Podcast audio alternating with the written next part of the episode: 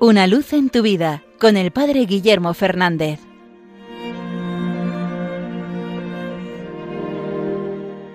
Saludos hermanos de Radio María. Contaba el cardenal Angelo Comastri que siendo joven sacerdote sintió curiosidad por conocer a la Madre Teresa de Calcuta y le escribió una carta a la que ella amablemente le contestó con un papel muy pobre y con un sobre muy pobre que llamó la atención del que entonces era joven sacerdote, pero que además tuvo la ocasión de encontrarse personalmente con ella con motivo de una visita que hizo la Madre Teresa a Roma. Él se acercó a la casa de las misioneras de la caridad para saludarla en persona.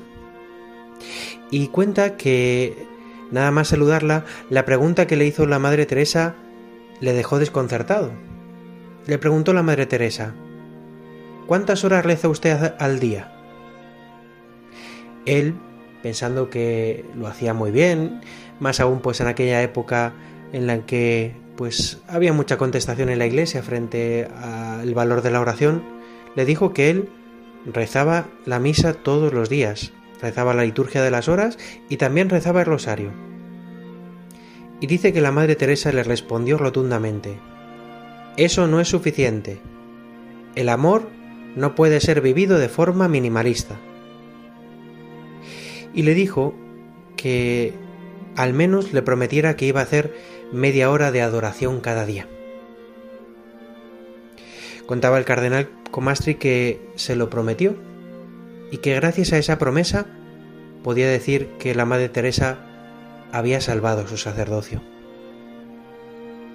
Y cuenta que la conversación continuó cuando él expresó a la Madre Teresa que pensó que lo primero que le preguntaría sería que cuánta caridad hacía. Y la Madre Teresa le respondió, ¿Y crees que si no rezara yo sería capaz de amar a los pobres? Es Jesús el que pone amor en mi corazón cuando rezo. Esta respuesta de la Madre Teresa le hizo también entender que el amor y el servicio nacen de la unión con el Señor. Creo que todos podemos poner la mirada en esta anécdota que le sucedió a esta sacerdote que se encontró con la Madre Teresa, que luego acabó siendo cardenal. Sin oración es imposible la vida cristiana. Sin oración es imposible que seamos fieles a nuestra vocación, sea cual sea, el sacerdocio, la vida matrimonial, allí donde el Señor nos haya puesto. Sin oración es imposible.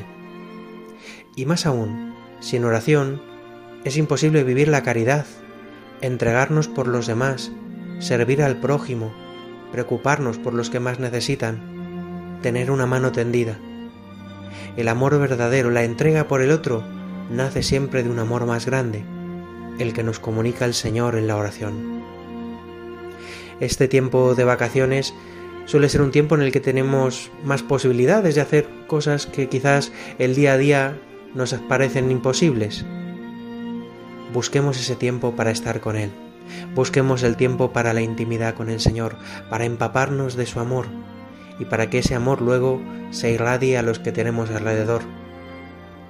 Seamos de verdad como la Madre Teresa, testigos del amor de Dios, pero para eso, primero empapémonos, busquemos esa intimidad y así seremos en el mundo los testigos del amor de Dios, aquellos que viven la caridad que antes han recibido. Una luz en tu vida con el Padre Guillermo Fernández.